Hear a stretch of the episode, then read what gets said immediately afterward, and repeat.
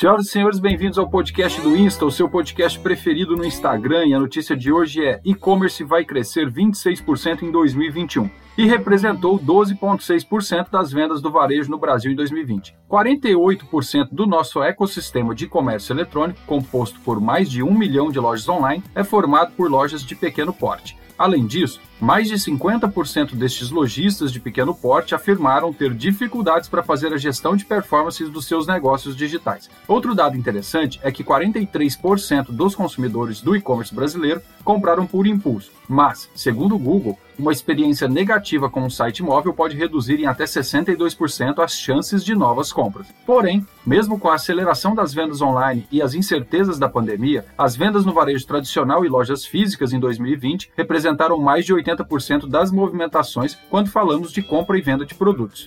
Um grande abraço e até a próxima.